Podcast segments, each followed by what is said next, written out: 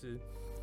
我们的目标上，其实是让这个产品可以有品质，然后稳定的上线，而不是你个人完成你自己的任务。嗯嗯嗯嗯，不是说你每个 Spring 去把自己的 test 做完，你就没事没事了这样。我们更期待的是说，大家一起去为了这个产品的可能我们所设定好的上线时间，嗯、那一起去互相把它完成，嗯、应该是互相帮忙的把它完成。嗯哼。那举例来说，今天假设你做的比较快，那其实你就可以去协助看说，哎、欸，其他的成员上有没有什么需要协助的地方。嗯嗯。那如果今天你做的遇到一些问题，你卡关了，你也可以很自在的，或者说很觉得没有问题的把它提出来，让其他人能够来协助你。Hello，大家好，你现在收听的是由 Terminal One 所制作的 Podcast 节目 T One Podcast，我是制作人 Willie。在收听这期节目的同时，应该才刚告别二零二一年不久，所以先祝大家新年快乐。近年来，因为少子化的背景下，饲养宠物的人其实一直攀升，所以我们在路上看到大家推婴儿车的时候，很多里面载的其实不是小婴儿，反而是毛小孩的现象，其实非常常见。但当新手爸妈其实最害怕的就是自己的宠物遇到健康以及衰老的问题的时候，会求助无门。那本集的来宾，他是 Moment Pet Wellness 的 CTO 洪启。那 Moment Pets Wellness 这间公司呢，它本身结合了医疗、行为、营养等三大面向的这个宠物照护的专家。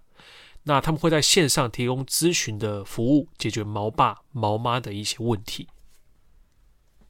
洪琦本身拥有台大资讯的博士学位，虽然都是资讯相关科技没有错，但在软体工程师之间，其实博士学位的人也不常见。所以我就进一步产生了一些疑问，例如拥有博士学位的红旗，照理往学术方向发展也很合适，那为何在还没有毕业之前就选择跳入软体科技圈呢？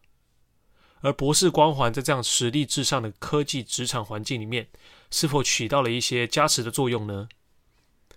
这一集我们一样请到了 T1 的另一位同事 Bryant 来帮我们做节目的访谈。Bryant 作为一位招募的专业者。他同时对于软体开发流程也非常的熟悉，因此更擅长站在这个软体工程师的角度来思考事情。所以就让我们看两位的访谈会产生怎么样的火花吧。那其实我的职涯可以从念博班的时期成立 Mosca Studio 开始说起。那 Mosca 是一间接 App 的接案公司，这样。那后来其实就带着整个团队加入一间港商做区块链，从钱包开始。然后来也辗转再加入一间德商，然后 Face 做专业的设计工具。那慢慢的，那应该说后来就再加入了啊 Moment 的团队这样。那我自己也是资讯背景，然后一开始是写 iOS 的 App，然后后来因为我们请了很厉害的 iOS 工程师之后，我们就我就转到去写 Backend 的部分。那其中间有经历了几年的纯管理职，就比较少写程式。那现在在 Moment 其实又可以开始写程式，那以后端为主，然后协助开发一些 App 跟前端。其实可以写程式，其实是蛮开心的。我自己是蛮喜欢写程式的人，这样。那我其实对于你的职涯经验其实蛮好奇，就是当初啊，当初为什么会选择念这个 PhD，然后以及就是。到现在为止，你觉得就是呃，念 PhD，因为大部分人以前都会说念 PhD 可能都要当教授嘛，或者是啊出国再念一个 Postdoc 之类的。想知道你自己本身这个当初的动机会是什么？其实我我念 PhD 念博士，其实大概从大三就有这样的一个想法了。那当然那时候我的指导老师就建议我们说，哎、其实如果想要去外面念一个比较好的大学啊，念一个好的研究所，其实可以考虑去念博士班，因为他觉得说，哎、这是一个绩优股。因为你在整个求学过程中一路把它念完，那你在未来大公司里面你想要升迁啊，你想要升职的时候，其实就会发现说，哎，其实普遍望去大家都是硕士，就你一个博士的时候，其实你的升迁机会其实就会比较高一点。那我可能也是被这样的一个说法说服了，所以其实后来我就在大学跟硕士就是五年一起把它念完，然后后来就到台大念博士这样。那其实，在就业上，我觉得还是有它的一些帮助啦，比如说你在建安公司的这个。呃，经验上来说，你的博士学历拿出来，其实大家对你的第一印象，通常就会有点加分的效果。对，所以其实这个在接案上初步上是会有些帮助，但后续还是要靠自己的一些经验跟实力去说服客户来签约。这样。那当然，我也蛮好奇，就是说，诶，念了博士之后，诶，为什么就是其中为什么想要开始创业了这件事情？就是这创业这件事情到底是什么去启发你，让你觉得说，哦，哎，我不要当别人的员工，我不要当打工仔，那可是我现在想要自己当老板这件事情。嗯，其实，在我要念博士的时候，其实还没有想到要创业这件事情。其实会到会开始想要创业，其实也是到了台大之后。其实台大是一个学风比较自由的一个环境嘛，它其实有蛮多。同学们都蛮有想法，也都有开始成立一间公司啊，甚至开咖啡厅啊什么的。其实你会觉得说，在这样的环境底下，你会更有动力去做一些尝试。那我自己的出发点其实是也蛮现实、蛮实际的啊，就是说念博士你还是要考虑你自己的经济收入嘛。那我自己是很喜欢写 App 的，喜欢跟人做一些嗯。做一些 App 跟使用者互动，这样，所以那时候就修了台大一门手机 App 的课，嗯哼，那就跟几个同学，有工程师啊，有设计师，就一起算是开始出来接案。那接了大概两年左右吧，那有存了一些钱，那因为案子越来越多，所以我们就有决定说，好，那我们来成立一间公司，所以就开始 hire 正职员工，然后慢慢的去经营这间公司，这样。所以其实并不是说为了创业而创业，而是说在那个机缘底下，好像开公司变成是一个。选择，那我们就做了这样的一个选择，也让我们在这个过程中能够学习一些所谓创业的经验啊，或者经营公司的一些想法。那也我觉得对我来讲，其实它就是一种选择的过程。那也让我真的在这个过程中得到一些成长。嗯哼哼，对，了解了。这当然我也想要再延伸这个讨论，就是说，因为其实我因为我们其实做猎头嘛，我们其实很常会辅助到一些啊、呃、年轻的学求，应该说。应该说，年轻的毕业生们，他们在出社会的时候，他们其实也会有些选，有些应该说职涯上的不知道他要去哪里，所以其实他们也会讨论到说，哎，你觉得就是接案公司这件事情对于他们的职涯到底的帮助是什么？那就我自己本身的经验，我其实通常大概都会分享说，如果啊，如果你今天大学四年或研究所，让你不太知道说你接下来往哪里走，说其实你可以去大一点的接案公司去担任过，哎。可能做 front end、做 mobile、做 back end，甚至做 QA、做 DevOps，你可以比较清楚的知道说，哦，在哪一块的技技术的积累，可能可以真的是比较有兴趣的。那你当然可以去这家公司看看。我觉得这个可能去待个一两年，你大概就会知道我人生下一步往哪走。但是我也蛮好奇，就是红旗这边有什么样的想法？嗯，我我自己的想法就是说，在看履历啦，或者说看一些人选的过程中。尤其现在其实转职的工程师很多嘛，那其实大家刚从训练的这个单位出来，其实通常没有太多的经验。嗯哼，以我自己个人的经验，我会蛮建议其实是可以去接案公司尝试看看。嗯哼，因为这样的一个环境，其实它会让你很快的去接触不一样的产业的服务。嗯哼，那你可以很快的累积你的作品量。嗯哼，你可以有很多的作品在你后续的面试的时候拿出来分享。那你也可以在这个过程中去。知道说，哎、欸，其实你特别想要做某一个产业的 App，做某一个产业的服务，嗯、比如他说，啊，你想要做电商的 App，、嗯、你喜欢做跟硬体相关结合的 App，这些都可以在建安公司里面去接触到，嗯、然后你可以去知道你未来想要走哪一个方向。理解理解。哎、欸，那那后来呢？后来因为知道后来就是呃，你就加入了泰的阳光云嘛。那我有注意到说，哎、欸，你们是整个 Mobile 团队被泰的阳光云被买下来嘛？那就是。你知道，毕竟那是一个大家一起成长的一个心路历程。那 被买下来之后，哎、我开始变成别人呃别人家的员工的时候，那时候因为你从一个老板的角色变成是一个员工的时候，这个心境上面或者是团队从自己的公司变到别人的直属团队的时候，你的心境上面有没有什么样的想法跟感受？OK，因为像我们一开始应该说在那个时间点，其实。对于 App 的建案公司来讲，或者写原生 App 建案公司来讲，并不是一个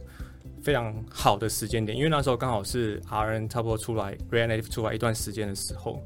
那其实有蛮多公司他们会选择用呃 React Native 比较跨平台的方式去开发 App。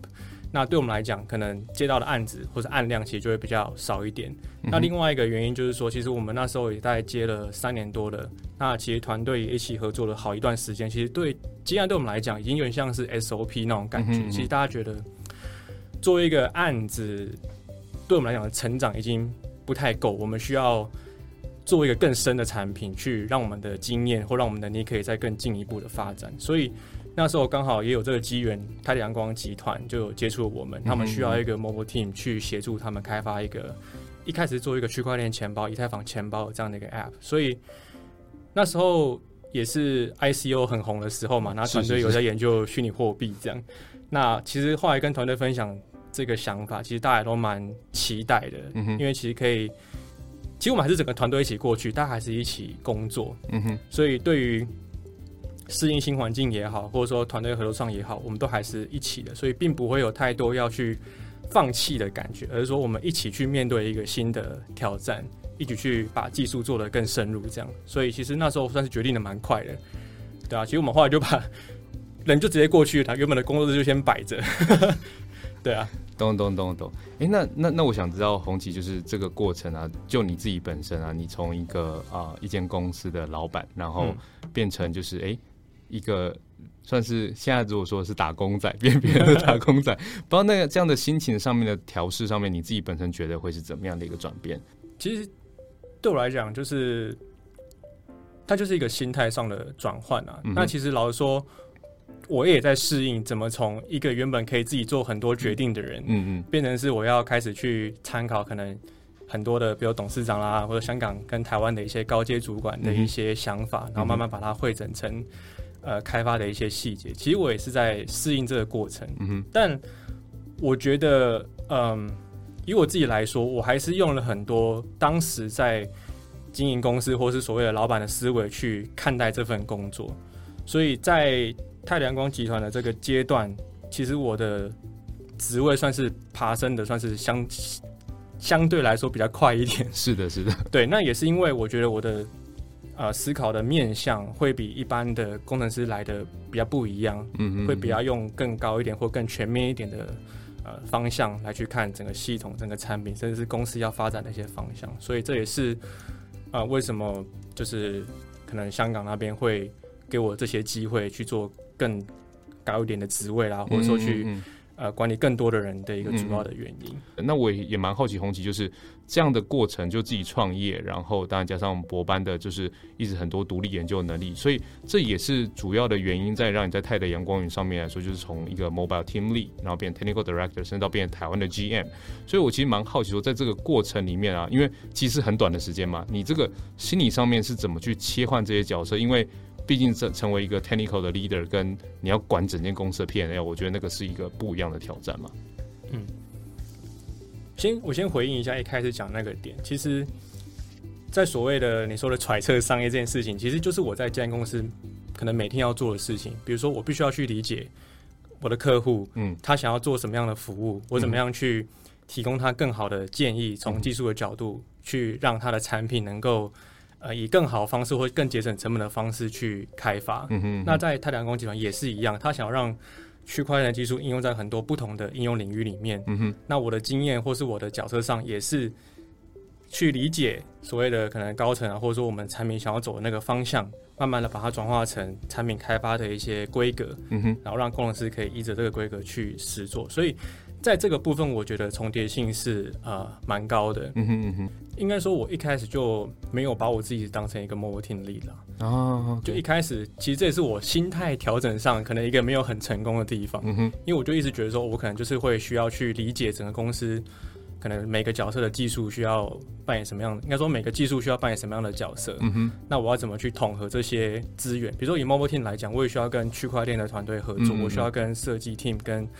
呃可能 back end front end 的 team 去合作，所以。嗯我在一开始其实就会蛮积极的去了解每一个 team 的角色，跟我们之间怎么合作。所以当变成 technical director，其实也是蛮应该说变成这个角色之后，我已经对这个团队或者整个公司其实就已经有蛮深的理解了。所以其实并不会需要重新去适应或重新去学习怎么去做这样的角色。那当然变成 GM 的时候，的确要管的可能就是。更多可能有关于行销啦，或是关于一些比较商业面的东西。但是团队不是只有我一个人嘛，但还是有专业的可能行销的同事啦，或是有商业面的同事，其实我们就可以有很多的讨论。那当然主要还是去讨论一个技术方向，说主要还是去讨论一个公司的策略方向。嗯哼。嗯哼。那我的角色上可能比较大的比例上还是以开发团队为主，因为其实当时台北办公室其实可能。百分之六七十 percent 都还是工程师，嗯哼，嗯哼，所以这也是他们为什么会选一个技术背景来当 GM 的一个原因，因为可能商业面还是会有香港的，嗯，呃，算是母公司啊，或者香港的，就是更高阶的主管来去呃给我们一些方向，这样。嗯嗯，理解理解。的，那那其实我觉得在这个时间点呢、啊，因为其实你在泰德离开之后就去了那个 Face 嘛，身为 CTO，但是我很好奇，在这个阶段呢、啊，为什么没有觉得说，哎、欸？我又回到了老板这个 GM 的角色，为什么没有想说，哎、欸，我要不要再创一次业啊？嗯，很多人会问我这个问题，但其实我对我来讲，就是没有找到一个好的，嗯，很想去做的一个题目。嗯哼，对，那那时候也是朋友介绍认识的 Face 的 CEO，这样。嗯、那对我来讲，其实加入 Face。主要就是想要去学习一下外商，学习一下怎么跟外国的文化、嗯、外国的同事去合作。嗯哼，对，因为 Face 之间德商嘛，那老板也是外国人，这样，对，所以其实对我而言，这是一个新的学习啊，新的历练。嗯哼，对，那其实我也蛮好奇说，这样这一段时间啊，就是你这样经历过这样的外商的历练之后。你自己本身有没有什么样的 take away，或者是觉得说，嗯，就是在像这样的外商新创，然后或者是外商的沟通模式，你对你的管理的风格上面有没有什么样的影响？举个例子来说，就比如说像，呃，有些同事他可能表现没有这么如我们预期的时候，那其实比较直接的做法就会直接跟他说，OK，我觉得你这边做的不是很 OK，嗯哼，那你应该要怎么样做，怎么样做，怎么样做。但其实以我以我自己比较期待的做法，我也会去跟他讲，但是会是比较是协助他，或是跟着他一起去做这件事情，嗯哼，就不会说哦，你去把它完成，嗯哼，这种感觉，而是说你在这个过程中，在这个过程中有遇到什么样的困难，那我们可以一起去解决，比较像是协助的角色，比较像 partner，对。然后比较像对，比较像 partner，或者说我们是一起去做这件事情，而不是我直接叫你去完成这件事情的那种感觉。嗯、对，因为以以在 moment，其实我会跟求职人或是我们团队说，其实我们的目标上其实是让这个产品可以有品质，然后稳定的上线，而不是你个人完成你自己的任务。嗯嗯嗯嗯，不是说你每个 spring 去把自己的 test 做完，你就没事没事了这样。我们更期待的是说，大家一起去为这个产品的。可能我们所设定好的上线时间，嗯，那一起去互相把它完成，嗯、应该是互相帮忙的把它完成。嗯、那举例来说，今天假设你做的比较快，那其实你就可以去协助看说，哎、欸，其他的成员上有没有什么需要协助的地方。嗯嗯。那如果今天你做的遇到一些问题，你卡关了，你也可以很自在的，或者说很觉得没有问题的把它提出来，让其他人能够来协助你。因为我们的目标不是去看说你个人的东西有没有做完，而是 目标最终目标产品有没有准时的上线嘛？那今天如果说因为你遇到问题，你卡关，你不敢讲，然后导致到最后产品没办法如期上线，这才是真的我觉得比较大的问题。嗯嗯嗯。所以是希望能够建立这种大家可以互相帮忙、互相 cover 的一个文化跟氛围，是我比较喜欢。Moment Pet Wellness 两位创办人，一位具备设计，然后一位具备兽医的背景。其中设计背景的 CEO Andrew，他在社会企业相关的活动上和红旗认识，双方聊聊后发现一拍即合，那红旗也就获邀加入当时这个 Moment 的团队，担任 CTO，下面带领六位左右的工程师。但 Moment Pet Wellness 这个名字的来源，一开始又来自哪里呢？为什么会取这个名字，就是叫做 Moment Pet Wellness 这个名字这样子？嗯。虽然说现在大家认识我们，其实都是以兽医线上咨询的这个服务为主，但其实我们是更希望是说可以让家长啊是可以很轻松无欲的去照顾毛孩，嗯哼，然后去享受有他们陪伴的每一个时刻，嗯哼，所以才会有 moment 这样的概念。所以我们也不是叫 health care，我们是叫 pet wellness，嗯哼，对，所以其实是更强调说，它整个在照顾的历程中，其实你会更轻松，而且。很无后顾之忧，因为你会知道有一个专业的团队一直陪伴在你的身边，嗯，让你去有更多的更专业的资讯去照顾你的毛小孩们。这样，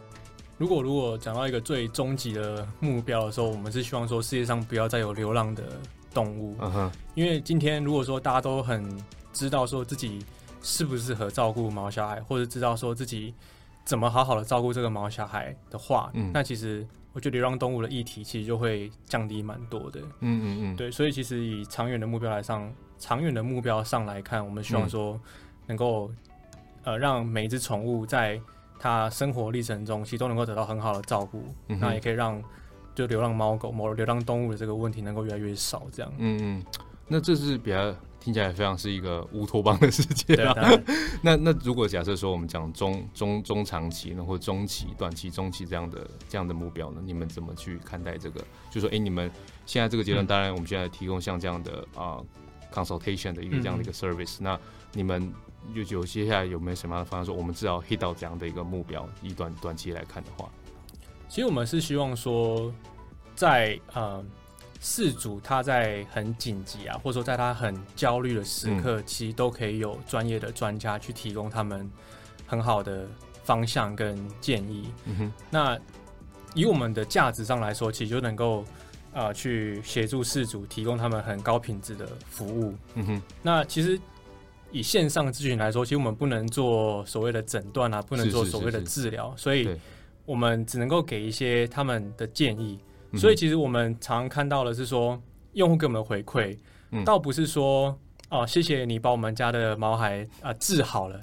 而是说在我焦虑的时候，你可以带给我一种安心的感觉，你让我知道说我现在是可以啊、呃、再观察一下，或者说我哎、欸、这很情况很紧急，我必须要马上送去急诊了。嗯哼，这样那让事主知道他的下一步的时候，其实他的心里会非常的。安心，或至少说他有一个方向，知道该怎么做。嗯、那其实这是我们在这个阶段，或者说以接下来的目标上，是希望能够让我们的每一个用户都能够得到这样的一个体验。嗯嗯，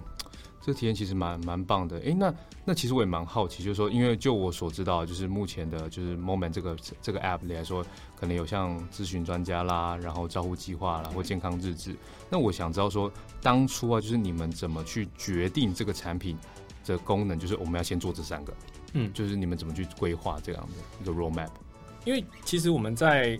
其实 Moment 的前身是一间叫做 Payble 的设计顾问公司嘛，嗯、所以其实当呃我们决定要做，当我们决定要做呃宠物这个领域的时候，其实我们就做了蛮多的研究，嗯哼，那其实我们就会发现说，其实，在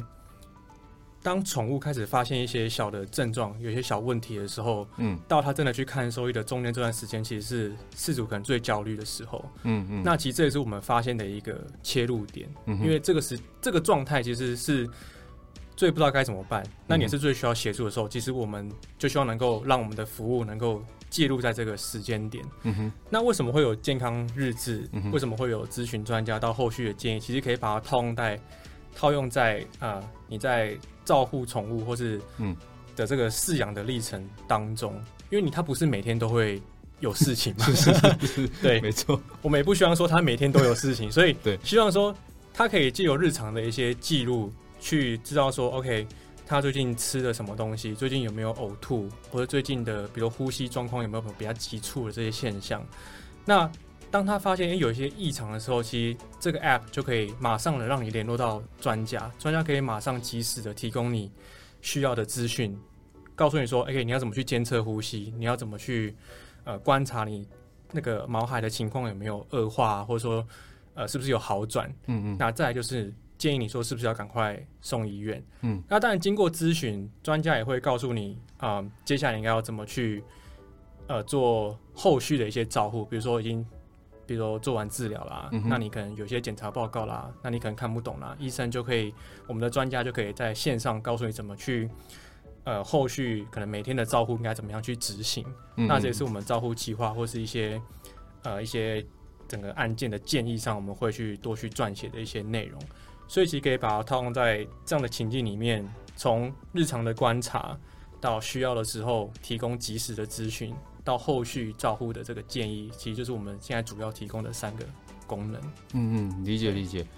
因为因为听起来是专家目前是由你们的团队所提出提供出来嘛？因为我不知道说你们的专家的这个人数资源有多少人。如果假设今天假突然这个 app 所爆红，发现有一堆的人，就是他可能要线上问题要问说，你们怎么去排解像这样的资源？因为我觉得。就是要找到一个宠物的相关的专家，不管是兽医啊，或者是他的宠物的，像现在语言的什么宠物可以读懂宠物的行为是，宠物沟通师，宠物沟通师，对对对。对，这个这个这个 resource 你们怎么去有去思考说，哎、欸，如果假设这个万一，因为现在其实大家都你知道大家的婴儿车里面不是对，不是婴儿，嗯、都是猫猫狗狗，所以所以其实蛮好奇说，这个在这样的场景下面，你们怎么去去排二台，就是说，哎，这个优先的紧急程度，就是第一个情况场景可能是，哦，如果今天同时线上有可能有十来个都是很紧急的使用户使用者的时候，你们怎么去决断这个优优先选择权这样子？OK。以我们现在呃整个兽医团队或者是专家团队的阵容里面，其实有一位是 full time 的，嗯哼，所以他就是全职跟我们一起工作，那、他就会主要在呃线上提供呃专业的这个咨询。那但我们还有很多配合的外部专家，嗯、就他们可能平常是有一些正职，嗯哼，但他们在他们比如说空档的时间，甚至是可能晚上下班的时间，都可以在这个平台上去提供呃事主他们所需要的一些协助。那当然。也不只有兽医，还有行为专家啦，嗯、还有营养师等等。嗯、哼哼那但一个案件上来之后，我们也是会先初步的去做一些分类，会先去看他们所描述的内容，透过他们的照片啊、影片去呃知道说哪些是比较紧急的，我们需要赶快去回复的。嗯、那我们就会去引荐他说，哎、欸，可能有哪些专科诊所是你可能可以去呃拜访的，或者赶快去预约的这样。嗯、哼对，所以其实我们会从他们整个所一开始撰写这个。算是问题咨询的内容去做初步的分析跟判断。嗯哼，了解了解。那那这样子会不会就是因为你知道，就是我不知道台湾台湾人就是有的时候你会看到台湾上就说，哎、欸，那、啊、这次会不会是自助行销啊？就是你就是好像去你们平台上面咨询，然后去看哪间的兽医，好像变那间兽医就变得比较有钱这样。就我不知道会不会有像这样的商业上面会不会有时候也会有这样的疑虑之类的，我蛮好奇的啦。嗯，对。其实你讲到重点，其实我们其实，在平台上，我们是希望能够去建立用户的信任为主，所以其实我们在这个时间点不会说我们要特别去跟某个诊所合作啦，嗯嗯或者说跟某个呃宠物商品合作啦，或者很快想要去贩卖一些商品等等，嗯嗯嗯而是说让我们的服务品质可以维持在一个好的程度，然后让用户能够信任我们。那你说会不会有就是推荐某些医院的问题？我觉得这。比较不像是置入性形象，而是说因为他的真正的需求，而去介绍他可能我们认识的专家或者我们认识的医院，能够比较及时的去提供一些协助，这样。因为其实这点在公司里面其实就会有蛮多的沟通，嗯，因为其实我们会应该说啊，我们 CEO Andrew 他其实就会。蛮常跟我们分享这些讯息，就是说，其实我们想要建立的是信任，嗯哼，我们想要提供的是高品质的服务，嗯哼，那但也会有同事说，哎、欸，我们是不是可以呃贩贩卖饲料啦，贩卖一些宠物商品等等，很快的可以变现赚到钱？嗯、但其实这不是我们现在这个阶段，嗯哼，急着想要去做的事情，因为我们会觉得说，我们的初衷是要让毛小孩的生活能够变得更好嘛，嗯、那希望这些用户可以信任我们的平台，嗯，在我们平台上得到。可能真的很专业的、更专业的这些资讯，嗯、所以我们并不会这么快的想要去所谓创造很大的获利，嗯、而是先去透过时间的累积，嗯、然后去提供好的服务，建立整个平台的信任度。这样，那那目前来说，就是怎么去，就是怎么去获利呢？就是目以目前的不太可能，就是我我们就是呃 hire 一批人，嗯、然后可能有 sales marketing 去帮我们做 branding，但我们有 engineer 去帮我们去做开发产品，那。怎么钱是怎么样去让这个金流可以是一个比较活动性的这样子？因为其实我们现在就是每单次咨询是收费的哦。Oh, OK OK，对，每一次都是你要问一个问题，你就要先付一次钱。对，但是这个钱是非常便宜，常常才我们的不指定咨询才一百块台币而已，uh. 所以其实是一个真的非常超值实惠的一个价格啦。所以不管这个问题多多难，但我们会有一些。控制就是说，你不能说一百块问到饱这样，那我可能受益会累死。对，但是我们会去掌握说，大概是一个主要的核心问题。嗯哼。那比如他呕吐的问题好，但你会连带的说，那他一天吐三次算不算严重？嗯。或者说我要不要赶快去看医生？嗯。这都算是一个连，就是一个核心问题所延伸出来的小问题。嗯。那我们会一起把它回答完，让你真的安心之后，才会把这个咨询结束。这样。嗯，对，理解理解。那以大家一开始想要体验这个服务上来讲，我觉得一百块是一个相当低的一个门槛。嗯嗯嗯，对。那当然，如果先对我们的讲医师有很大的信任，你想要指定他来回答你的问题的话，那你也可以去他的页面去指定他的咨询。那当然费用会高一点点，嗯哼，这也才三百块，其实真的也是超级是很便宜啊。因为兽医其实看也没看一次就嗯打什么针，然后为什么要我哎几千块没了？我说嗯，我不才刚当。就尤其像那个宠物，如果拉肚子，刚可能刚接回家，那个饲料不习惯的时候就，就、啊、哦，他打个营养针就好，什么之类，就嗯，怎么每次一两每两个礼拜就两千块，每两每两千块就哎、欸、很穷这样。对啊，所以其实，在我们让用户的进入的门槛其实是相对低的，嗯，嗯，而且我们提供的服务绝对是非常超值，而且因为讲医师是一个非常暖的一个兽医师，他会给你很多的关心，然后去在各个层面去算是支持你，然后去给你很多不同面向的一些建议啦。所以其实很多饲主他们会很 appreciate 讲医师的这样的耐心跟关心，甚至还有那个国外的事主说。你们收这么便宜，我都觉得不好意思。还是我把这个钱拿去捐给其他的那个，就是单位。哦，你说原本要看看的诊所的这个费，他觉得他应该要付的这个钱，啊、但我们没有收嘛。那那我去捐给其他的，就是动物的一些单位，这样。嗯、对啊，哦，这这也是一个蛮蛮不简单的过程了。就是你知道这种很理想化的状态，其实大家工作这么多年哈，其实有时候蛮容易被社会化。所以我很好奇说，像在凝集凝聚这样的意识，或者说你们要提供这样的 service，这样的在这个讨论的过程中，你们一路演变到现在，产品上线到现在，你们有没有遇过说这种讨论上面可能有些冲突，或者是觉得就是觉得好像很难沟通的地方？因为其实这个层面的沟通，通常在面试的时候，其实就会去分享了。嗯嗯嗯，对，因为像我们面试上，其实 Andrew 就会去分享我们的这些企业或是公司的一些文化跟理念。嗯嗯，那通常我们也会希望说，呃，来面试啊，或者加入我们的伙伴，嗯、他其实对宠物这个领域，或者他本身就是有养宠物的饲主，嗯、是有高度的兴趣的。嗯、甚至说，像我们现在有些同事，他自己有做过一些宠物的平台，比如认养的 App、啊、等等，嗯、所以他其实对。照顾宠物这件事情是有他的热忱在的，嗯哼，所以他就不会这么想要去所谓考虑获利这件事情，还是大家还是以宠物为核心去思考这个产品，嗯哼，对，所以所以所以基本上你们都没有遇过说哦，就是哎、欸、在面试的时候都觉得嗯好像都很 OK 啊，没有问题，可是进来之后发现嗯怎么好像又更理想一点，就是会觉得有点冲突，这种都完全不会有这种经验。以以我目前到现在来讲是还没有。一个很具体的案例可以、哦、了解啊，这真的蛮可以分享，真的是一个乌托邦哎！我觉得这个团队，大家这，因为我觉得这是一个很不简单的事情，就是说，因为其实大家目前现在是不管怎么样，就是你看这个社会上面的很多产品，你说真的真的是做出一个产品，然后要有利于这个社会，我觉得相对来说是比较困难。除了我看到很多像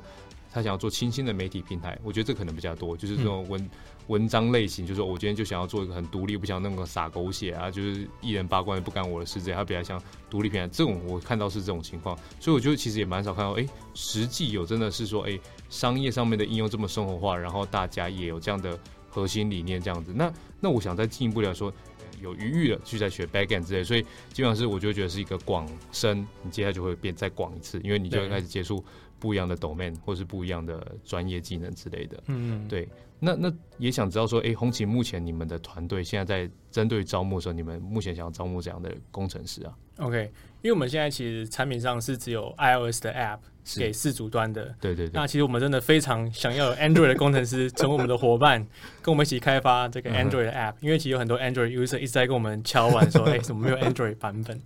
对啊，那我们就是很积极的在招募 Android 的伙伴，这样。OK，所以目前主要还是以 Android 的去职缺为主，就对了。对对对，OK OK。Moment Pet Wellness 针对还没有使用过他们 App 的新毛友推出活动码的优惠，只要在 App Store 上面下载 Moment Pet Wellness 的 App，并且输入活动码 Welcome W E L C O M E，即可享有首次咨询一百元的优惠。而若你想要浏览更多网络科技新创产业职缺的话，欢迎登录 T One 的官方网站 Jobs 页面浏览，或者你也可以直接跟我们的 T1 各位顾问联络，他们都会提供专业的媒合以及咨询的服务。那我们就下集 T One Podcast 再见喽，拜拜。